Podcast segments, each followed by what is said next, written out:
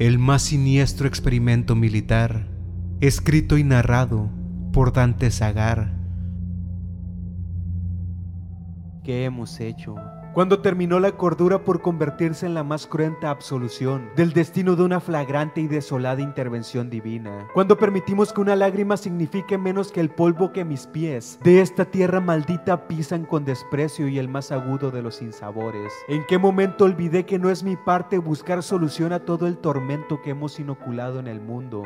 ¿En qué momento destruí lo único que me permite condenarme y decirme tal y cual un ser humano? No me corresponde atestiguar la impotente resolución de la tiranía de quien me comanda. No me toca a mí buscar un sendero de compasión en esta consumada pesadilla donde nos hemos escondido. Ninguna bandera merece la siniestra declaración de odio que hemos plantado en toda la humanidad. Y sin embargo aquí sigo, aún de pie contemplando mi condena que pone grilletes a través de los ojos. Yo he hecho esto, todos nosotros, y no terminará aquí, no terminará nunca. ¿Qué hemos hecho?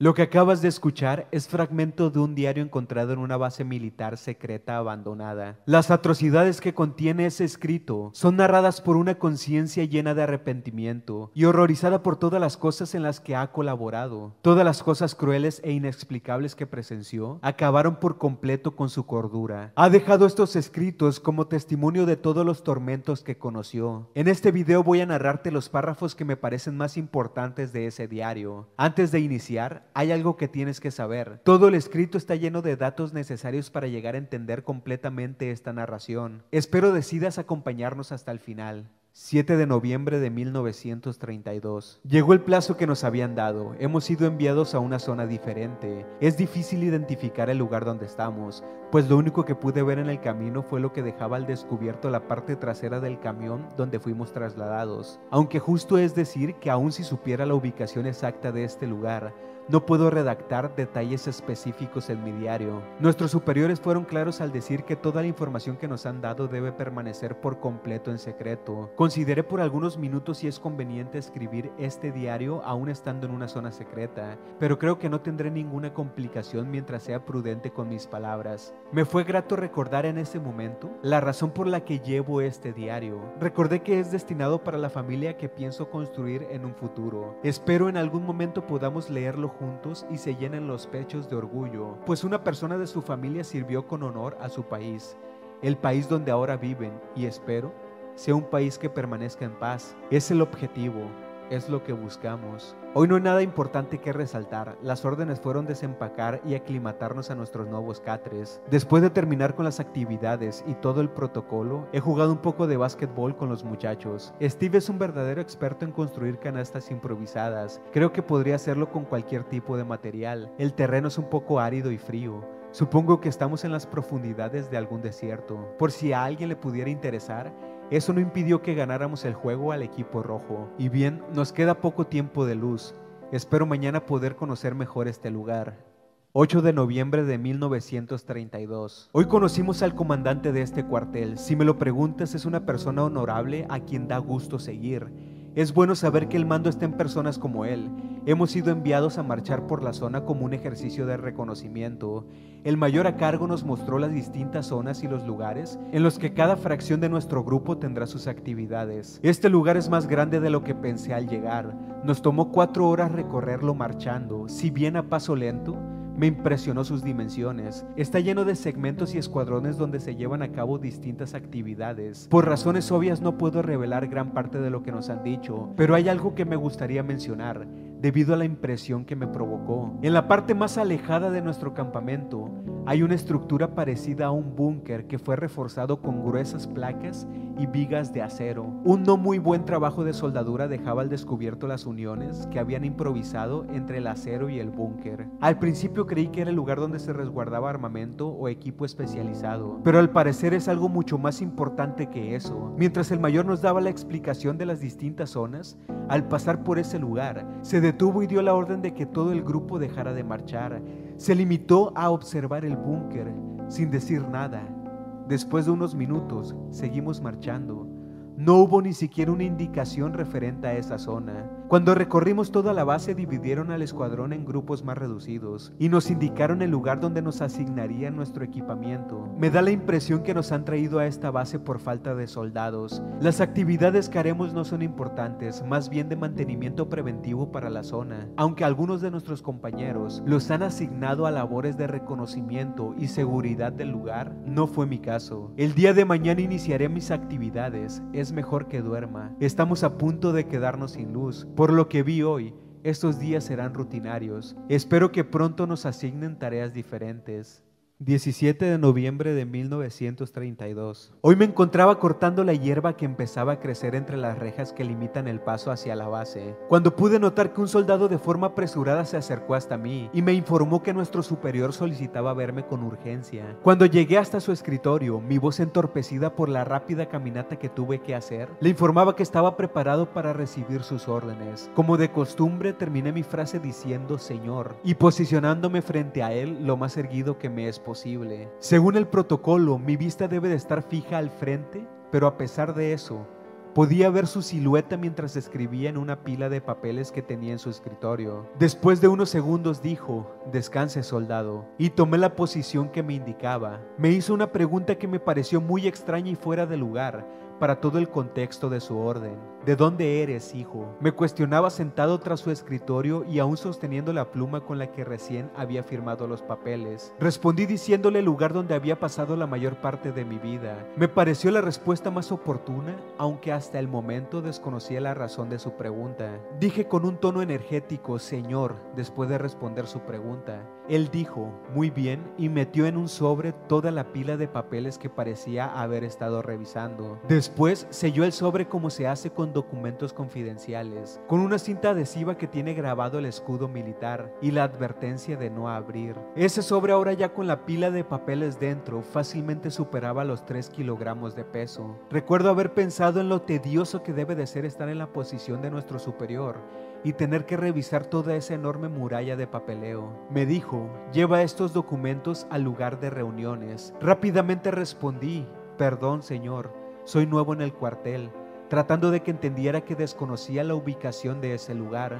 De una manera más tranquila de lo que yo esperaba, me dio las indicaciones precisas para llegar hasta el lugar de reuniones. Verdaderamente el cuartel parece un laberinto lleno de pasillos muy extensos. Mientras escuchaba sus indicaciones me di cuenta de lo conveniente que hubiese sido apuntar en un trozo de papel lo que me estaba diciendo. Pero a esas alturas ya era demasiado tarde. No podía permitirme pedirle que empezara de nuevo con su explicación. Así que hice mi mejor esfuerzo por recordar todo lo que había dicho. Después de algunas complicaciones y de recorrer una gran sección del cuartel que parecía estar completamente desierta, llegué a mi lugar de destino, sosteniendo esa pesada carga de documentos frente a mí. Noté que la puerta estaba resguardada por dos soldados que hasta el momento desconocía. Estaba uno a cada lado de la puerta. Les informé que me habían enviado a entregar esos documentos y uno de ellos volteó a verme. Creo que sus ojos buscaban el sello que tenían esos papeles. Después de identificarlo, estiró su mano derecha y abrió la puerta. Aunque no recibí ninguna indicación, asumí que debía pasar. Pude ver que estaba el comandante del cuartel y otras seis personas sentadas en una mesa grande. Cuando puse un pie en la sala, dejaron de hablar y voltearon a verme. Yo junté mis dos pies y con la vista al frente dije, Señor, levantando no más de 7 centímetros los papeles que sostenía al nivel de mi ombligo, dejando implícito que me enviaron con ellos hasta ese lugar. El comandante dijo, deben de ser los documentos que habíamos estado esperando. Con una seña me indicó que me acercara hasta su silla y tomó los papeles de mi mano. Hubo algo que me pareció muy extraño. Estas siete personas, incluido el comandante, retomaron su conversación mientras yo me acercaba con los papeles pero estaban hablando en idioma francés. En ese momento entendí la razón por la que mi superior había preguntado el lugar de donde yo provenía. Quería asegurarse de que yo no entendiera ese idioma. Comprobé que era una reunión muy importante y secreta. Medité por un minuto para recordar que no había notado cuándo esas seis personas llegaron al cuartel. Todo se había planificado bien para llevar a cabo esa reunión en secreto. Además, era muy extraño que estando dentro de nuestra propia base, la puerta de la sala estuviera también resguardada por esos dos soldados, me di cuenta que me encontraba frente a un problema. Como ya lo he escrito en este diario, yo le revelé a mi superior el lugar donde había vivido los últimos 14 años. Recuerdo que la información de mi expediente también testifica que soy de ese lugar, pero nunca mencioné el lugar donde nací. El francés es mi lengua natal. Al dejar los documentos en las manos del comandante podía ver el deseo de las otras personas porque me retirara rápidamente del lugar. Pero las órdenes que me dieron fueron muy distintas. El comandante rompió el sello que tenía el sobre y sacó una carpeta de color amarillo. La puso sobre la mesa. Después volvió a entregarme toda esa pila de papeles, señalando un archivero que estaba en una de las esquinas de ese cuarto. Su orden fue que según el color de cada división que tenían esos documentos, los tenía que organizar dentro de cada archivo. Cuando di algunos pasos para cumplir mi orden, uno de los hombres que estaban sentados a la mesa cuestionó al comandante con preocupación, y en el idioma que ellos pensaba era incomprensible para mí. ¿Qué está pasando? El comandante respondió en el mismo idioma. No hay problema. Aunque hablemos, ese soldado no nos entenderá. Estoy seguro de que ningún elemento de este cuartel habla el idioma. Por favor, continuemos. Cuando escuché eso, detuve mis pasos y pensé que lo mejor sería confesar al comandante que sí podía entenderlos y así evitar escuchar algo que tal vez no debería escuchar. Pero en un momento de indecisión pensé que sería mejor guardar silencio. Si nadie se enteraba de que yo entendía ese idioma no tendría problemas. Por lo contrario, si en ese punto le informaba al comandante que hablo francés, podría ser castigado por no decirlo cuando tuve oportunidad. Decidí guardar silencio y limitarme a cumplir la orden que me dieron. Tal vez por tranquilidad de mi conciencia debería confesar un pensamiento que ha llegado hasta mí al momento de escribir esta parte de mi relato. Creo que un instinto primario de curiosidad y morbo influyeron para que guardara silencio y me quedara dentro de esa reunión. Quería escuchar.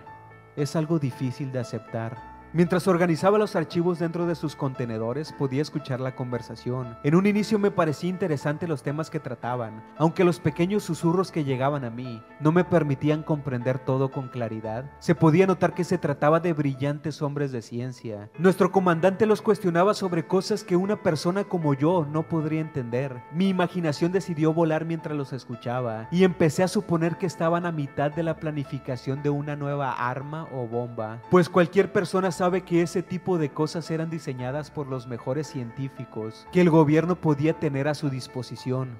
Incluso existe el rumor de que muchas de estas personas de ciencia están colaborando con nuestro gobierno en contra de su voluntad. No me toca a mí juzgar las decisiones de mis superiores. ¿Es correcto que escriba todo esto en mi diario? A pesar de comprender menos de la mitad de su conversación, sus rebuscadas palabras y elaborados términos me motivaban a seguir escuchando. Estaba tomándome mi trabajo con mucha calma, incluso saboteaba mi propia organización para verme obligado a distribuir más de una vez cada segmento de archivos y así tener más tiempo para escuchar. De vez en cuando volteaba muy cautelosa y disimuladamente para comprobar que esas personas habían perdido cuidado de que yo estuviera ahí. Después de unos minutos noté que la conversación se enfocaba principalmente entre tres de los seis hombres. Su tono de voz se empezó a tornar molesta. No pude entender qué detonó su enojo, pero hablaban sobre los resultados que obtuvieron de las mediciones que al parecer recientemente habían hecho algunas sustancias. Los científicos se gritaban entre ellos que los resultados no eran posibles, algo tiene que haber salido mal, decían. El comandante se notaba cada vez más molesto. No sé qué tan correcto sea que escriba todo esto en mi diario. Por eso no daré toda la información que escuché en el salón. Por lo menos no escribiré lo que pienso que me podría causar problemas. Pero hubo algo que me sorprendió mucho. Uno de los hombres que hasta el momento había permanecido callado interrumpió la discusión. Empezó a decir algunas cosas que me provocaron escalofríos. No puedo recordar en toda mi vida haber escuchado algo que me pareciera tan aterrador. Las otras dos personas se sumaron a la conversación y las cosas que decían realmente eran muy extrañas. No entendía por qué esas personas estaban en nuestro cuartel. No entendía por qué el comandante las había recibido.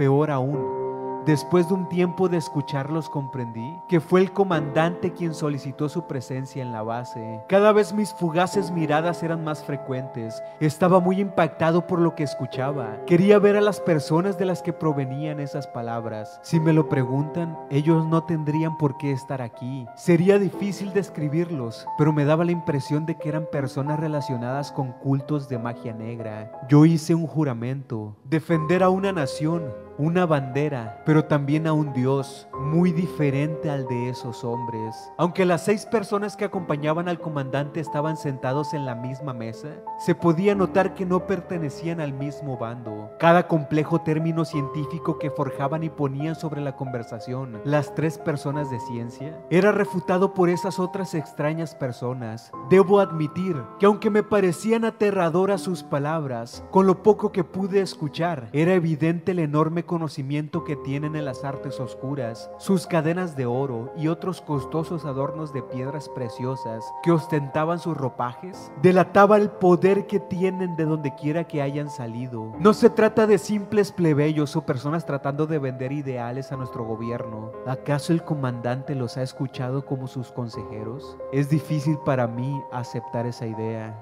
Cuando la discusión estaba llegando al clímax y las enardecidas palabras de los presentes empezaron a salirse de control, el más siniestro de esas personas se puso de pie, cubierto con una gruesa túnica negra y un bastón que había pasado desapercibido hasta ese momento. Su reacción dejó en silencio a los demás hombres en la mesa. Se notaba que todos estaban expectantes a lo que tendría que decir esa persona sobre la conversación que los ocupaba. Volteó a ver a los tres científicos y al comandante y les dijo, ustedes que saben de los mundos ocultos que nos rodean, únicamente ven con carne. Los órganos de su cuerpo no bastan para percibir el infinito mundo de misterios que nos rodean. Los otros dos hombres escuchaban con la mirada enfocada hacia el suelo. Se podía notar el enorme respeto que sentían por esa persona. Continuó diciendo, he contemplado realidades que por siempre están concebidas para escapar a la imaginación de cualquier necio que trate de explicar lo incomprensible con un limitado conocimiento humano. Su realidad es pequeña y risible. Sus instrumentos de percepción tan escasos que llegan a ser confusos incluso en sus propias creencias. Es difícil seguir escribiendo lo que salió de la boca de esa persona. Son palabras y conceptos que nunca había escuchado. Puedo apenas recordar algunos términos que he decidido escribir, a pesar de saber que puedo tener muchos problemas por redactar este diario. Necesito hacerlo, pues fue tan profunda su explicación y tan sublime la promesa que ofrece la comprensión de estos conocimientos ocultos, que me gustaría investigar un poco más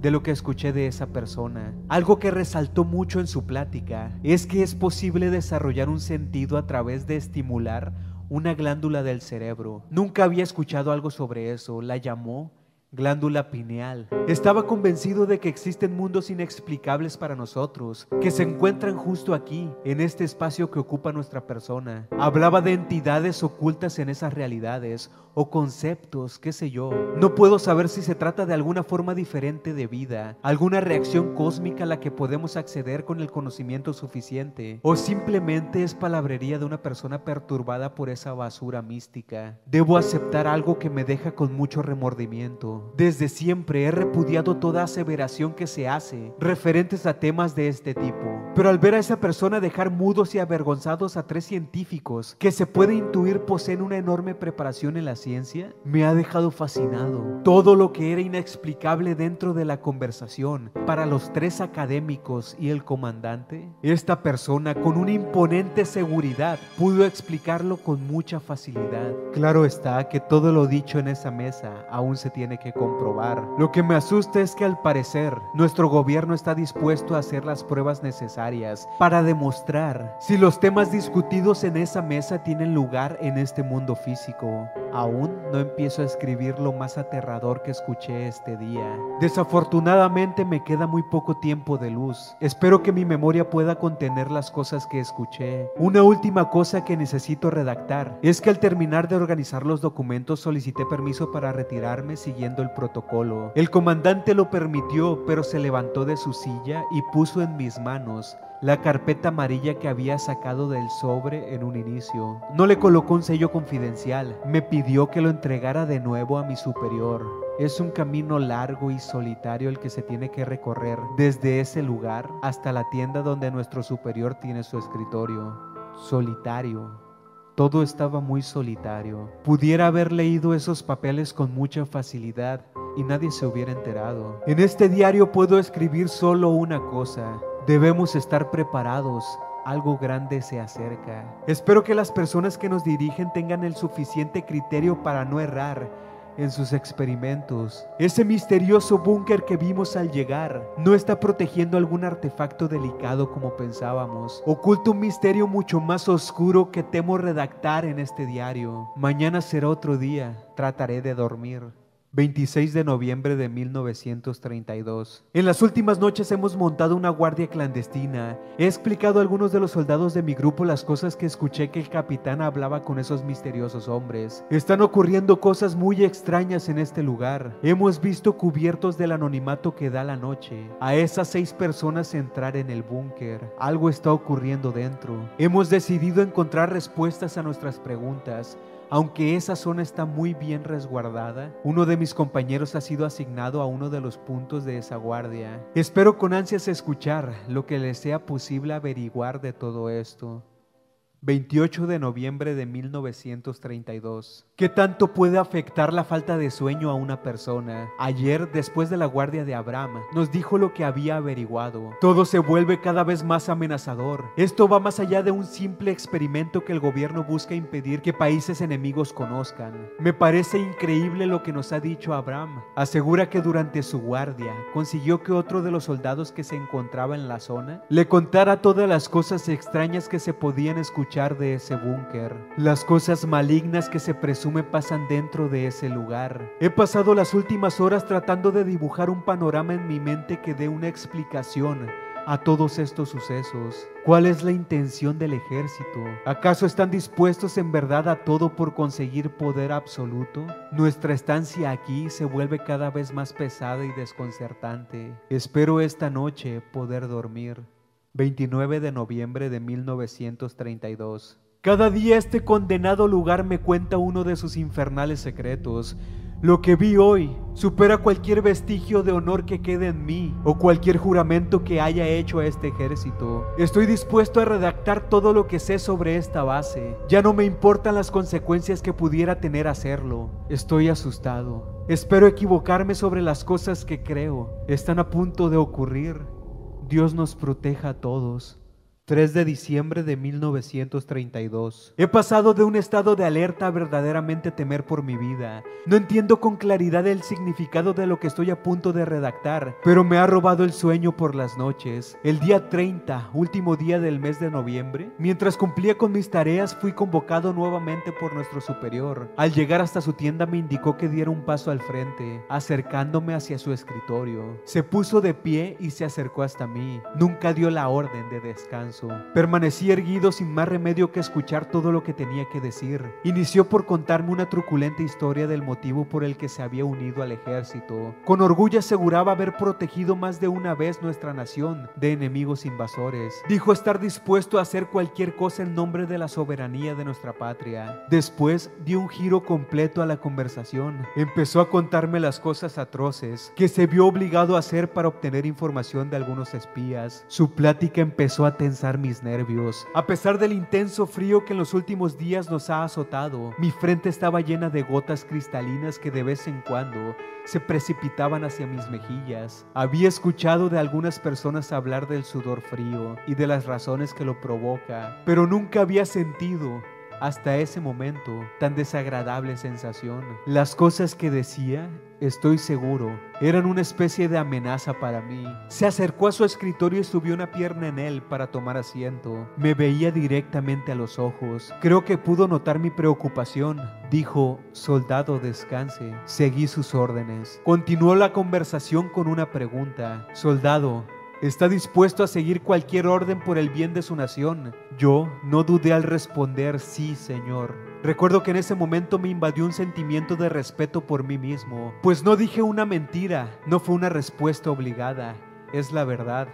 Amo mi nación, pero empezaba a dudar sobre mi lealtad a este ejército. Él respondió, muy bien, soldado, Regresa a su sector y elija una pequeña cuadrilla de cuatro elementos más. El día de mañana serán asignados a una nueva tarea y rápidamente tomó asiento en su silla. Lo que me ha mantenido perturbado desde ese momento es que cuando estaba a punto de dejar su tienda, él me dijo, eso es todo, en idioma francés. A todo aquel que le sea posible leer estas palabras, todo aquel que pueda leer este diario, considerando todo lo que he escrito en él desde el momento en el que estoy en esta base, le pido que por un minuto se ponga en mis zapatos. En menos de un segundo vinieron mil preguntas a mi cabeza. ¿Me han descubierto? ¿Saben acaso lo que escuché en aquella reunión? ¿Es una amenaza? ¿Qué tan grande ha sido mi imprudencia? Otras miles de ideas provocaron que mi voz enmudeciera ¿Qué podía hacer? ¿Cuestionar a una autoridad en ese momento? ¿Exigirle la razón por la que habló en ese idioma? No sé si mi mente me ha traicionado, pero después de que dijo esas palabras, pude notar una mueca en su boca, una cínica y diminuta sonrisa, una mueca que me ha llenado de incertidumbre. Trato de tranquilizar mis propias expectativas. Estoy tratando de asumir lo mejor que puedo esta situación. Espero que esa escena haya sido una advertencia. Tal vez en efecto han descubierto que entiendo el idioma francés. Tal vez es una manera de amedrentar mi imprudencia al no confesar al comandante que pude entender su conversación. Es solo una advertencia para que no vuelva a actuar de forma equivocada. Eso debe ser, eso debe ser. Nada más que eso. Según sus órdenes, he elegido a cuatro soldados para ponernos a disposición de la nueva tarea que nos encomendarán el día de mañana. Espero esta noche poder dormir. 7 de diciembre de 1932. La forma de invocarlo es pronunciar su nombre en voz alta. Nunca debe hacerse, pues él te acechará durante cada noche. Y al término profético del último día de su temible juego infernal, la demencia terminará con tu vida. Tu alma no tendrá descanso, pues le pertenece a él. Tu cuerpo será devorado. Y tu conciencia se perderá dentro del abismo cósmico que conforma su existencia. Sí, Leí los documentos de la carpeta amarilla que me entregaron en la sala de juntas aquel día. Lo que acabas de escuchar es lo que dice el último párrafo de ese documento. Como lo había dicho, ya no temo revelar toda la información confidencial a la que pude acceder. Este diario ha dejado de ser un recuento de mis días en esta base. Ahora decido que sea un testimonio de los horrores que pueden ocasionar mentes corrompidas. Esperando que mi memoria no falle, trataré de redactar todo lo que pude leer en esos papeles Rasmager Un.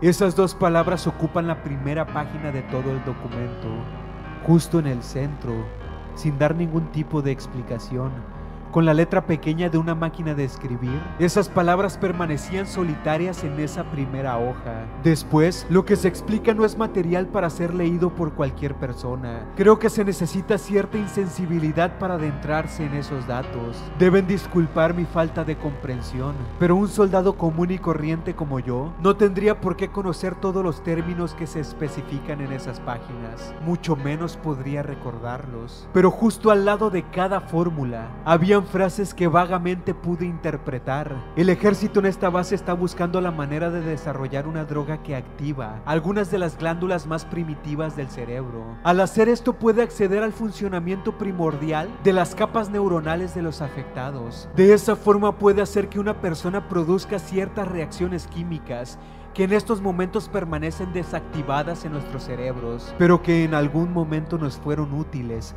para nuestra supervivencia. En aquellos tiempos donde la sociedad aún no tenía forma y las cavernas eran el mejor refugio al que podíamos acudir. Lo más impactante de esa información es que es una siniestra combinación de ciencia con prácticas oscuras retorcidas, esas cosas que practican los chamanes más corruptos, que buscan convocar entidades que no deberían nunca adentrarse en este mundo a través de estimular esas glándulas con ciertas drogas e intervenciones eléctricas muy específicas, se puede obtener una sustancia residual sacada de dentro de las mismas capas del cerebro de un ser humano.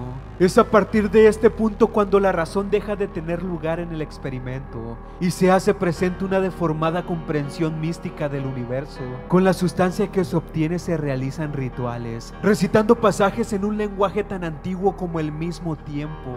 Y así se puede invocar a este plano, a eso que representa la oscuridad, la depredación, el instinto de miedo, la paranoia, el terror, la confusión, el éxtasis, el odio, la devastación, el inicio caótico de todo al ser destruido por un orden específico del final, junto con otras emociones ocultas incomprensibles para un ser humano actual. Todo esto se manifiesta según lo escrito como una criatura suprema que permanece en este mundo y todos los otros dormida, aguardando que el portal sea abierto por la perversa voluntad de los seres humanos. Según lo escrito, ese ritual puede realizarse cada 80 años y esa criatura llena el mundo de caos durante los 10 años siguientes. Desafortunadamente no se especifica cuándo despertó por última vez. El día de mañana, yo y los otros cuatro soldados que nuestro superior me pidió seleccionar, seremos enviados al búnker. Las puertas serán abiertas. No tengo ni siquiera una vaga idea de qué es lo que voy a decidir esta noche. Tratar de escapar y arriesgarme a ser condenado a la pena de muerte por desacato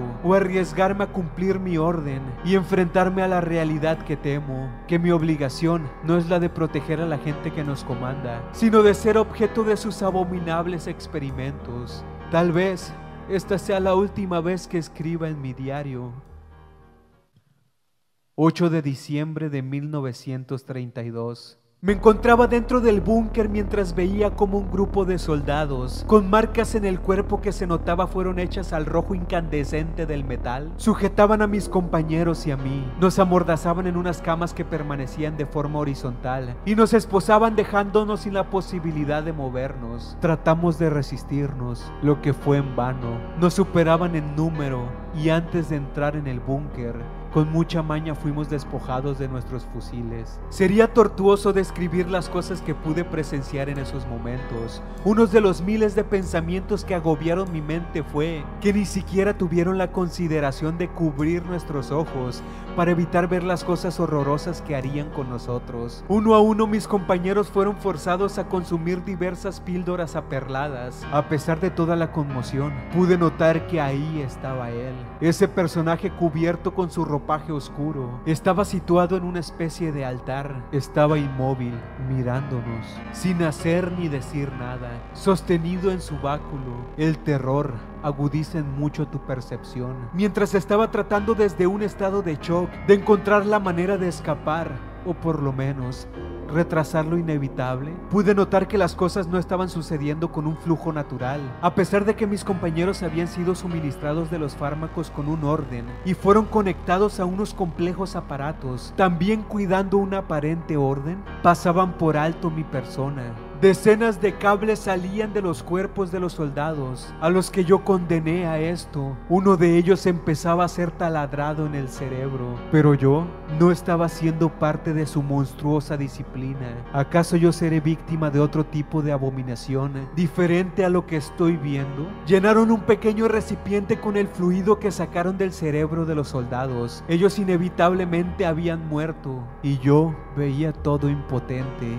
Esa sustancia fue derramada sobre mí y el oscuro ritual inició. Ese brujo, más demonio que persona, había dibujado a sus pies cosas incomprensibles y recitaba en un tono que taladraba mis oídos palabras que en toda mi vida nunca había escuchado. Sentía como mi respiración colapsaba por la desesperación. Seguía tensando mis ataduras ya inconscientemente. Sabía que era en vano, pero mi cuerpo se negaba a dejar de moverse. Sentía que todo eso que pasó en escasos minutos había durado siglos. Sentía como esos sonidos que recitaba se adentraban en lo más profundo e inexplorado de mi mente.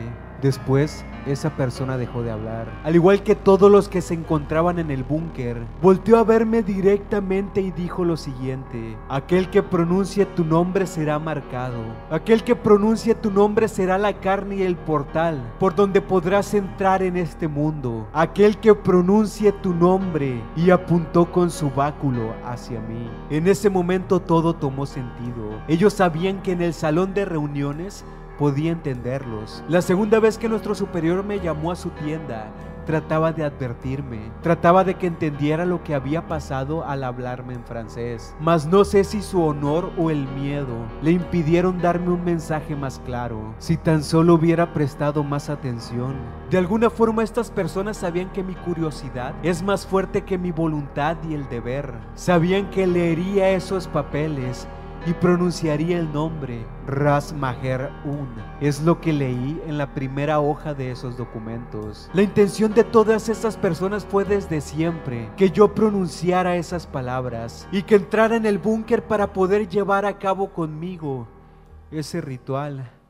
Pero supongo que jugar con lo desconocido no es algo que se deba tomar a la ligera. Creo que sus cálculos, sus poderes o lo que sea con lo que hayan planificado su experimento no fueron suficientes. Pues heme aquí, aún de pie, cuando esa persona apuntó hacia mí su báculo y pronunció el nombre que nunca debe de ser pronunciado, por algún motivo quedé inconsciente. Desperté un tiempo después para presenciar el más grotesco de los escenarios. Ríos de sangre inundaban toda la base militar donde me encontraba. Cuerpos mutilados por todos sitios adornaban las tiendas que cubrían toda la superficie. No podría decir qué fue lo que ocasionó todo ese caos. Lo único que sé es que nadie sobrevivió. No sé si invocaron una presencia cósmica, un ente de alguna otra dimensión, o incluso podría tratarse de una criatura que proviene de los rincones más siniestros del mismo infierno, porque algo que sí soy capaz de confirmar es que nada en esta tierra tiene la capacidad de causar semejante destrucción en tan poco tiempo. Los cuerpos descuartizados de todos los que en algún momento fueron mis compañeros son testigos de la encarnizada demencia que esa criatura guarda dentro de sí. Lo que no puedo explicarme es por qué dentro de todo ese exterminio frenético ha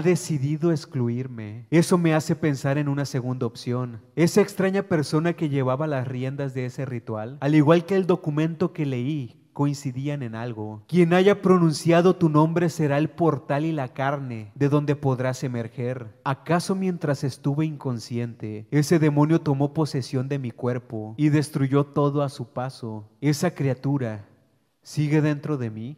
No lo sé. No podría asegurarlo. He decidido escapar de la base aunque realmente no queda nadie de quien escapar. Me asombra admitir que no me encuentro furioso por la traición que hicieron contra mí, pues está claro que todos ellos han recibido su merecido. No me toca a mí descifrar el misterio. Realmente no quiero hacerlo. Si fue obra de algo que permanece dentro de mí, si ese atroz crimen fue obra mía y deciden buscarme, tienen el derecho de hacerlo. Al recobrar la conciencia dentro del búnker, todo mi cuerpo estaba manchado en sangre. Tengo que deshacerme de esta pesada carga. Debe ser un camino largo el que me espera en ese desierto. Antes de partir he decidido dejar este diario justo sobre mi catre. No como advertencia porque ignoro lo que sucedió, más bien para que mediten las consecuencias antes de pronunciar ese nombre. Quiero exponer una última cosa con la que termino mi relato. Y va dirigida a toda persona que tuvo en su poder este diario, a todo aquel que se atrevió a leerlo en su totalidad Déjame hacerte a ti,